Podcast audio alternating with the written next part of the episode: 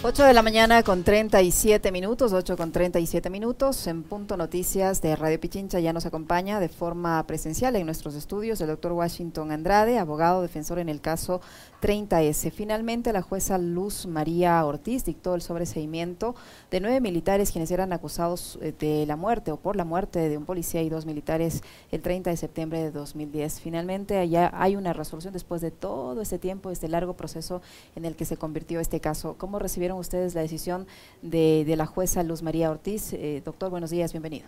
Buenos días, Yesenia, buenos días, Alexis, y con toda la radio audiencia.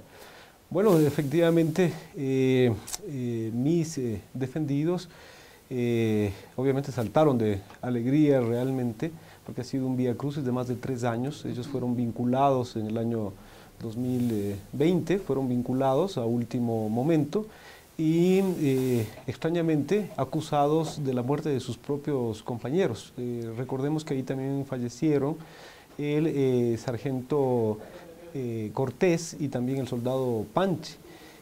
pero en este proceso, de manera bizarra, se, les estaba acusando incluso de la muerte de, de sus propios compañeros. Es así que em, nosotros recibimos, esperábamos realmente este, este fallo porque habíamos trabajado en el proceso con el objeto de qué? De determinar que no eh, existía eh, responsabilidad penal individual, que esa es la base de, en todo proceso penal, es decir, no se puede eh, juzgar en, en, grupo, en masa y sin determinar una responsabilidad, una participación individual. Y en este proceso se pretendía hacer eso. todo con un sesgo político bastante marcado, es decir, donde se ha pretendido posicionar eh, que el 30S eh, se trataba de una farsa, como dice, se dice vulgarmente de un tongo, y, así ha sido la tesis de la Fiscalía. Tanto así que en este proceso Fiscalía dispuso que se haga una reconstrucción de hechos solicitada también por nosotros, pero desde las 7 de la mañana. Es decir, desde las 7 de la mañana eh, para empezar la reconstrucción de los hechos en la brigada de Fuerzas Especiales Patria en la Tacunga. Y claro, ¿cuál era el objeto? El objeto era clarísimo tratar de determinar que eh, se había fraguado ya la intervención de las fuerzas especiales, de las fuerzas armadas, desde las 7 de la mañana, es decir, antes de que se produzca la crisis, antes de que eh, incluso se dicte el eh, decreto de estado de excepción. Esa fue la teoría. Por eso es que nosotros nos pronunciamos que, y lo dijimos públicamente, que este auto determina la veracidad del 30S y además la legitimidad de la intervención de las Fuerzas Armadas en este conflicto interno que lamentablemente se dio en el 2010. ¿no? ¿Por qué llegar, primero, bienvenido doctor, qué gusto tenerle acá, ¿por qué llegar a esto 13 años después? Y yo quisiera partir de un hecho. Em, a mí me correspondió estar en cobertura ese día, en la avenida Mariana de Jesús, en los exteriores del antiguo regimiento Quito, del Hospital de la Policía, etcétera, etcétera. Después en la Asamblea y más tarde en la Plaza Grande. Eh, yo recuerdo bien, em, y ahí eh, quizás las primeras diligencias no fueron las, las que se esperaba. Em, ¿Cómo se determina 13 años después la responsabilidad o la inocencia de alguien con un caso que ha sido tan manoseado como este? Bueno, eh, realmente hubieron muchas fallas desde el punto de vista investigativo, pero aquí volvemos a, esta parte que termina siendo una falencia de nuestro sistema procesal eh, penal y de la parte de investigación. Es decir, que la policía termine siendo juez y parte en cuanto a las investigaciones. Es decir, ahí vemos de que a quienes les tocaba investigar, a sus propios compañeros, e incluso investigarse a sí mismos, porque recordemos que los hechos se dieron en criminalística, eh, en las inmediaciones donde se encuentra criminalística de la Policía eh, Nacional, la Policía Judicial, evidentemente comportaba eh, el hecho de que varios eh, indicios y, varias líneas investigativas obviamente se sesguen y que se omitan eh, tratar de eh, llegar a la verdad, sino básicamente direccionar. Y finalmente, años después, lo que se direccionó es a acusarles a quienes realmente cumplieron su función, donde no se rompió la cadena de mando, que es en, la, en las Fuerzas Armadas, y donde cumplieron esta misión constitucional de salvar la democracia. Porque recordemos también que eh, ¿qué pasaba si es que las Fuerzas Armadas no cumplían? El presidente se encontraba retenido con riesgo a su vida. Los medios tecnológicos evidentemente permitían que él se pueda comunicar, es decir, esto no tiene nada que ver con, eh, es decir, eh, que no se encontraba retenido, se encontraba retenido y se encontraba con riesgo a su vida. Y eso nosotros logramos determinar dentro de este, dentro de este proceso. Tanto así con la versión del mismo involucrado, del mismo presidente de la República, que rindió una versión en este proceso que ha sido la única en los procesos del, del 30S que, que ha rendido, es decir, en la cual por más de tres horas y media se permitió dar su relato y efectivamente al responder las preguntas que le hicimos y que le hizo Fiscalía, eh, obviamente se determinaba de que había un riesgo real a su vida. Eh, no obstante, aquí debo eh, recalcar lo siguiente, es decir, el abogado de uno de los, de los, familiares, de, las, de los familiares de las víctimas, el doctor Romero, y otros colegas que contradictoriamente sostenían que este, hacían la defensa, pero sin embargo sostenían de que se trataba de un tongo, de una farsa, lo cual era terminar haciéndose un harakiri, es decir, sostener que se trataba de un tongo y defender la inocencia es como una, es una contradicción absurda. No obstante, se pasaron años, antes de que nosotros llegásemos a este proceso, se pasaron años solicitando la versión de, del expresidente Correa y cuando él eh, rindió, compareció telemáticamente a, a rendir la versión, resulta que no aparecieron. Es decir, nunca, nunca se presentaron y si se presentaron no, pre, no hicieron ninguna pregunta.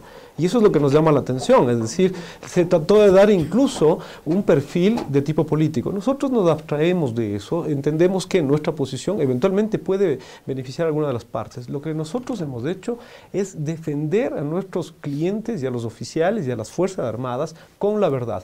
Por eso es que estamos nosotros eh, luchando para efectos de qué? De que se conozca toda la verdad y ahí Yesenia y Alexis les indicamos que este 7 de marzo nosotros tenemos la continuación de nuestra lucha por la verdad, que se va a dar una audiencia en la Corte Provincial, eh, solicitamos a todas las organizaciones de derechos humanos, incluso a los mismos abogados de las víctimas, que comparezcan como amigos y que exijamos a la Corte que se devele toda la información del 30S para que conozcamos la verdad.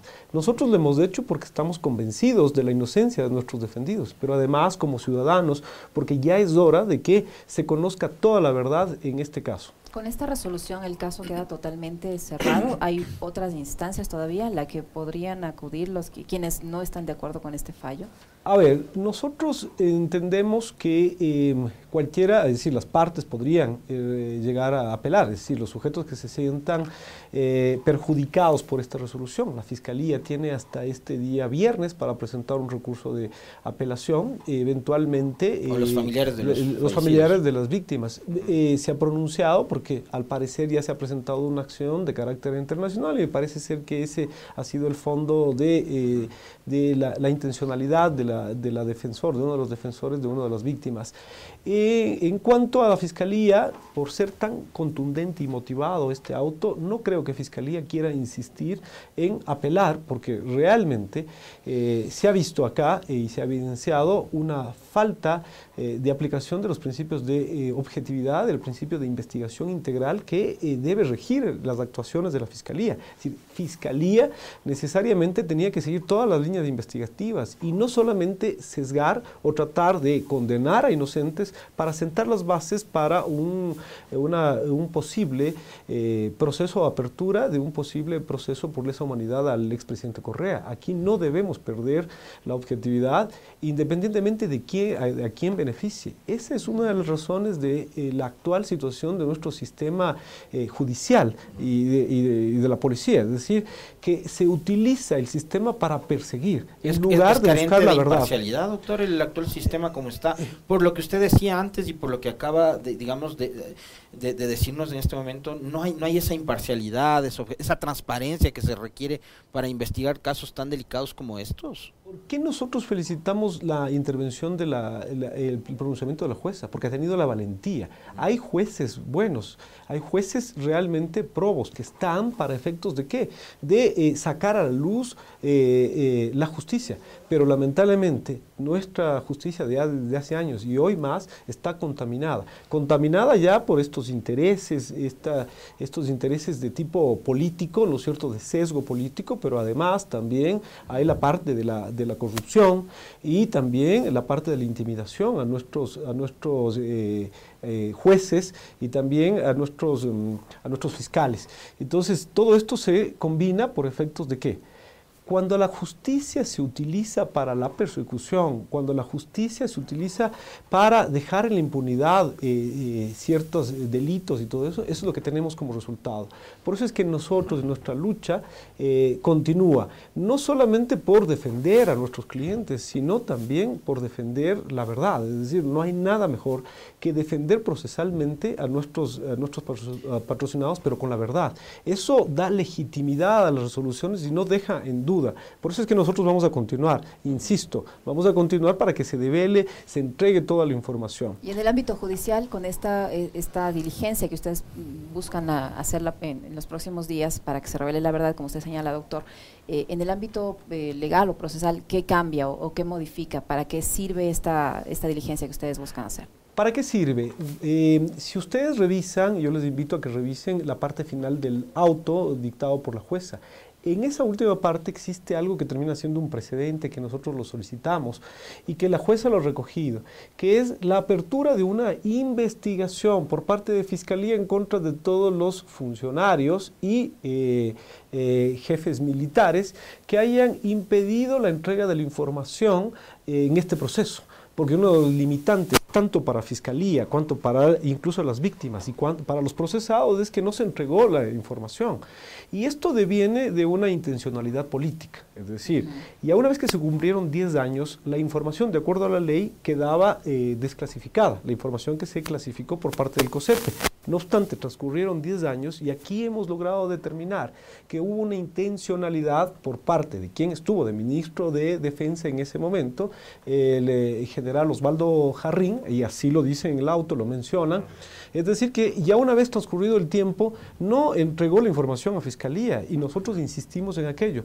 Pero de acá eh, nos encontramos con que no entregando esta información después de transcurrido el tiempo, se dispuso, y esto es gravísimo, se dispuso, no por parte del COSEPE, porque esto debía ser competencia del COSEPE, es decir, ellos clasificaron, de acuerdo a la ley, tienen que, debían reclasificar, no se dio una disposición de parte del Ministerio de Defensa al Comando Conjunto, jefe del Comando Conjunto, quien estaba en ese momento, que era el general Luis Lara, actual ministro de Defensa. Vean cómo, cómo va operando esto. Y resulta que eh, lo que se hizo es dar una disposición a un oficial de rango eh, inferior para que efectos de que él tome la decisión, entre comillas, de reclasificar, algo que es ilegal. Pero adivinen quién fue el oficial que terminó recibiendo esa orden y qué, por temor reverencial, por efectos del cumplimiento. Uno de los mismos eh, personas que estaban procesados en, este proceso. Entonces, eso termina siendo esto. o sea, le, pidieron que vaya y opere en contra suya misma. Eh, es decir, le, dispusieron, le mandaron ya todo redactado, solamente para que firme a pesar de que él se opuso y dijo, ¿cómo es posible si nosotros estamos pidiendo? No, usted tiene que firmar, usted tiene que firmar esto, porque esto es importante para las Fuerzas Armadas y le mandaron ya todo eh, resuelto. Esto es un tema que tiene que investigarse porque hay un ánimo de esconder la verdad. Ah, por supuesto, hay que cumplir las órdenes y, eh, es decir, tuvo que hacer esto, pero evidentemente, y por eso nosotros esta audiencia de radical importancia, porque eh, entiendo que él va a comparecer como amicus y va a decir a los jueces de la Corte Provincial que él no tenía la competencia para la reclasificación, sino quien tenía la competencia es el eh, COSEPE. Es decir, ahí vemos nosotros esta intencionalidad. ¿Por qué razón? Porque eh, recordemos que cuando se posicionó el presidente Lazo, conjuntamente con el asambleísta Villavicencio, es decir, se rasgaron las vestiduras y dijeron que van a desclasificar toda la información del 30S. Nosotros tenemos un video, nosotros le tomamos la palabra inclusive, pero parece ser que al revisar la información no, les convino políticamente y ya dejaron ese discurso. Y en lugar de, abrirla, la reclasificaron. exacto, la volvieron, y la, no, y ahí viene enseña esa aclaración. No la reclasificaron cumpliendo el procedimiento.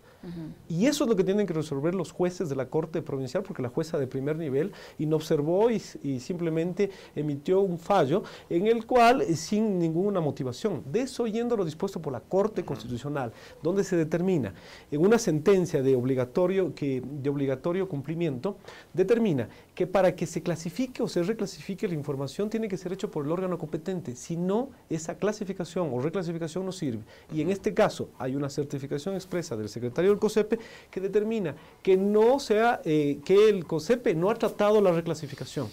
Por lo tanto, esto, este acto tiene que investigarse. Y en este auto, la jueza está determinando y está disponiendo que se abra esta investigación. Entonces, como ustedes ven, esto no solamente se trata de una lucha, nosotros con toda la convicción los defendimos, porque estábamos convencidos de su inocencia, porque estábamos convencidos de que las Fuerzas Armadas cumplieron, es decir, un papel legítimo en ese 30 ¿Alguna de las nueve personas que ustedes defendieron, eh, doctor, había perdido su condición de... Em, oficial o servidor activo de Fuerzas Armadas por efecto de estos procesos judiciales, eh, o sea, había sido dado de baja eh, o no? A ver, aquí tenemos lo siguiente, ¿no? Aquí nosotros defendimos a los cuatro oficiales activos en ese momento.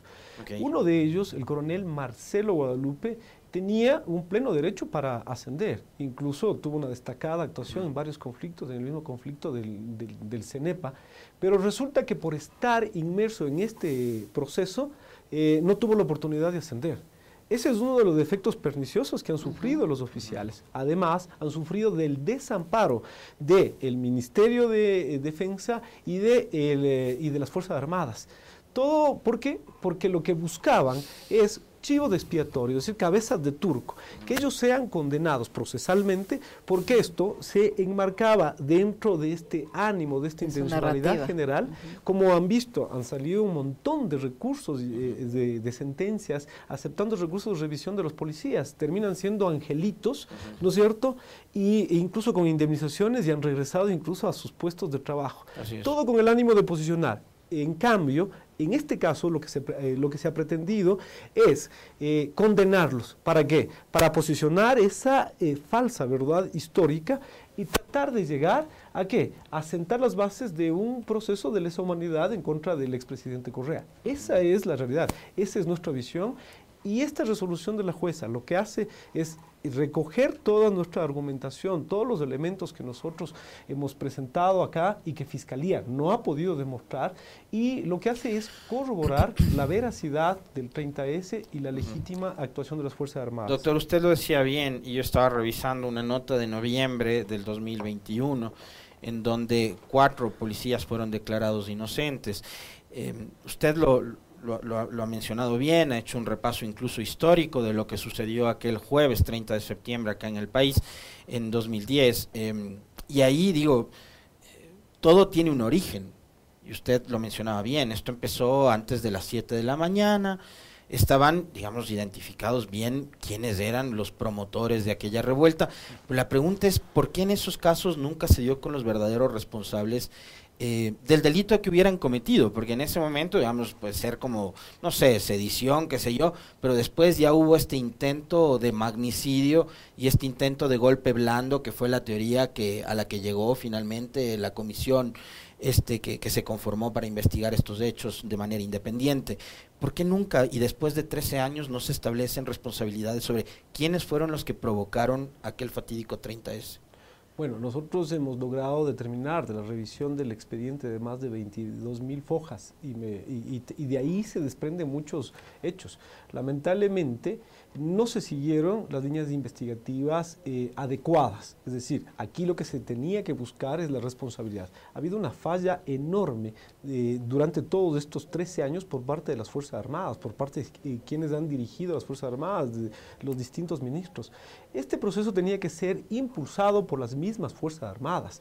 ¿Para efectos de qué? De determinar y no dejar en la impunidad a quienes mataron a sus propios soldados, a los soldados, es decir, al eh, eh, sargento Cortés, al soldado Panchi y otras personas que quedaron inclusive con lesiones serias, inclusive hay algún oficial que se encuentra, eh, decir, en estado de, con paraplegia. Es decir, tenían que impulsar, no obstante no se hizo aquí han resultado beneficiados y han manejado toda esta información ya para eh, posicionarse dentro de la escala militar e incluso alcanzar determinado poder eh, político, el jugar con esta información.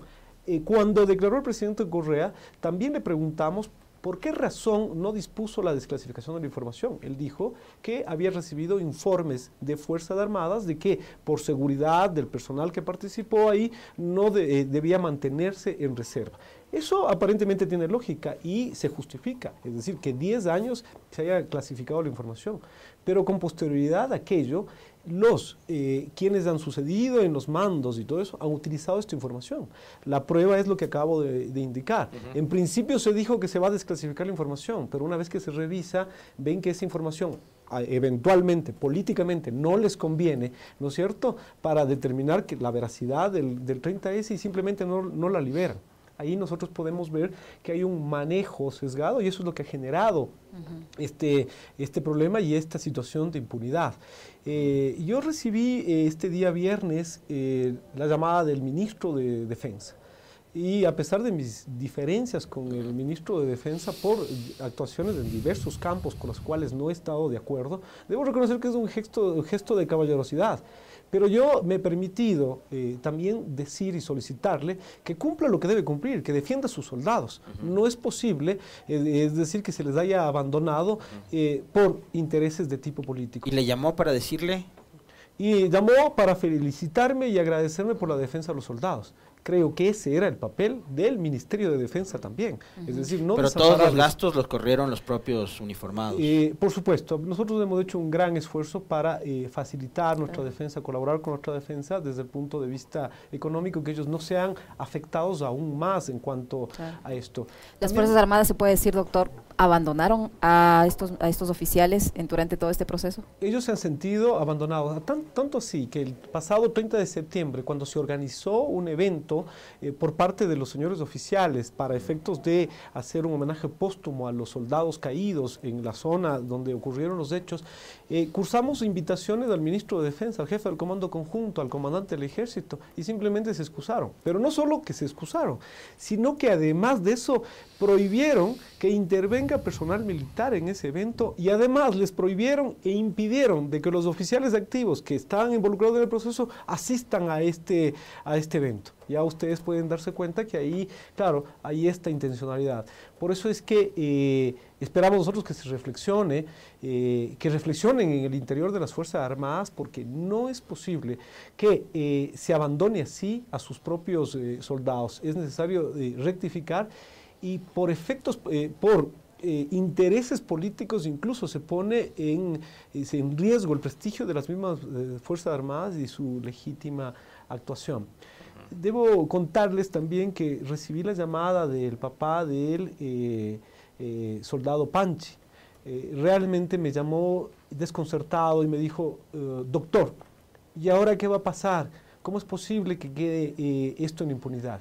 Evidentemente mi posición eh, a pesar de mi solidaridad, obviamente desde el punto de vista procesal, no puedo darle ningún consejo de, de, tipo procesal, pero sí me llamó la atención de que eh, quienes han estado representando a las víctimas no hayan seguido realmente y no hayan hecho lo que tenían que hacer, es decir, seguir líneas investigativas objetivas para determinar responsabilidades. ¿no? Esperemos, esperemos que Fiscalía tiene todavía tiempo para efectos de eh, redireccionar esta investigación, abrir eh, las investigaciones o abrir o continuar la investigación pero mm, eh, direccionarla a donde corresponde, es decir, a quienes fueron los causantes de esta situación, que fueron los policías sublevados que se encontraban con armas, apostados con armas, de eh, armas largas, y así está determinado en las pericias, así está determinado en diferentes informes, y que se llegue a la verdad. Eso sí sería realmente hacer justicia. Muchísimas gracias, doctor Andrade, muy amable por habernos acompañado. Muchas gracias a ustedes, siempre las em, órdenes. No sé si tenemos tenemos ya el, video listo, le preguntamos a la Meli como para cerrar con, con eso, vamos a esperar unos, unos segunditos nada más. Y de paso también ver si es que el doctor Andrade quiere hacer una, una, una reflexión o una, un comentario sobre esto, porque hace minutos nada más, hace cinco minutos, la Fiscalía General del Estado ha publicado en sus redes sociales, urgente caso Sinohidro, Fiscalía solicita fecha y hora para formular cargos contra 37 personas por presunto cohecho relacionado con el proyecto hidroeléctrico Coca-Cola Sinclair, conocido como caso INA Papers. Es decir, la Fiscalía procesará por cohecho al expresidente Lenin Moreno, a su esposa, Rocío González, me parece que se llama la señora, y a su hija. ¿Podemos rodar el video de la fiscal, por favor? La doctora Diana Salazar.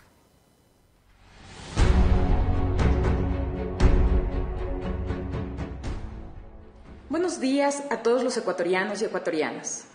Me dirijo a ustedes para informar, dentro de mis funciones como fiscal general del Estado, sobre los avances alcanzados en una investigación que da cuenta de una estructura de corrupción alrededor del proyecto hidroeléctrico Coca-Cola Sinclair, con un alcance interestatal y transnacional y que habría desarrollado sus acciones ilícitas entre 2009 y 2018. Me refiero a la investigación abierta el 28 de marzo de 2019 y que ha sido conocida como INA Papers, misma que, en adelante, y dadas sus implicaciones, dinámicas y repercusiones, se conocerá judicialmente como caso Sinohidro.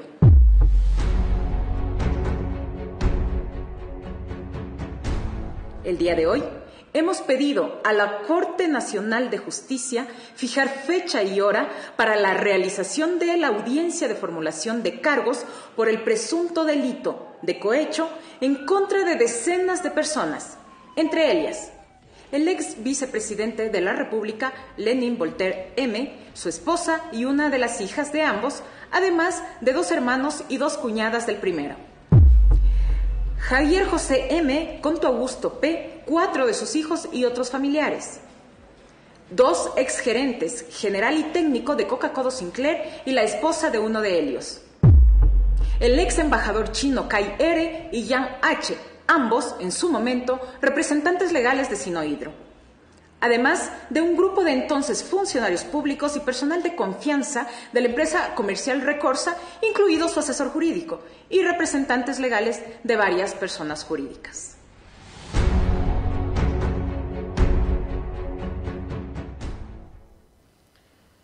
Bien, ahí tenemos, eh, serán 37 personas, como decíamos hace un momento, entre ellos Lenny Moreno, su esposa y una de sus hijas procesados. Un comentario breve, doctor, sobre esta última noticia. Bueno, yo puedo decir que ya era hora, ¿no? Y era hora de que avancen estos procesos. Hay necesariamente que cuidar de que no se eh, vincule a inocentes, eh, pero sí, efectivamente, todos los actos de corrupción tienen eh, que ser sancionados, tienen que investigarse y, no, y que no queden en impunidad. Eso contribuye al mejoramiento de la justicia. Eh, ojalá se avancen acá porque hay muchos actos de corrupción que se han cometido ya en el gobierno de Lenin Moreno y, en este mismo. ¿no? Entonces esperemos que se actúe de esa, eh, de esa forma y se actúe con objetividad. Creo que la contribución que nosotros los abogados podemos hacer es luchar por la verdad, es decir, no claudicar. Y, y, avanzar y sentar precedentes para efectos de qué? Que nuestra justicia alcance su verdadero fin que es, al menos desde el punto de vista en, la justicia penal, sancionar a los culpables y eh, eh, reconocer la inocencia de los inocentes. Así que vamos a estar pendientes también de este caso, hacer el seguimiento como ciudadanos y como profesionales del derecho. Esperemos que avance con objetividad y que no tenga un sesgo político para tratar de que esto sea una cortina de humo o tratar de eh, sesgar o vincular a otras personas que no han tenido participación. Esperemos que no opere aquí otra vez el influjo psíquico. Muy amable, doctor. Muchísimas gracias al doctor Washington Andrade, abogado, defensor del caso 36 que ha estado con nosotros. Nos hemos pasado unos minutitos, valía la pena, la información lo amerita, pero les dejamos siempre bien acompañados. Ya vienen a continuación las Guarmis del barrio. Que tengas un buen día, Alexis. Fuerte abrazo, chao.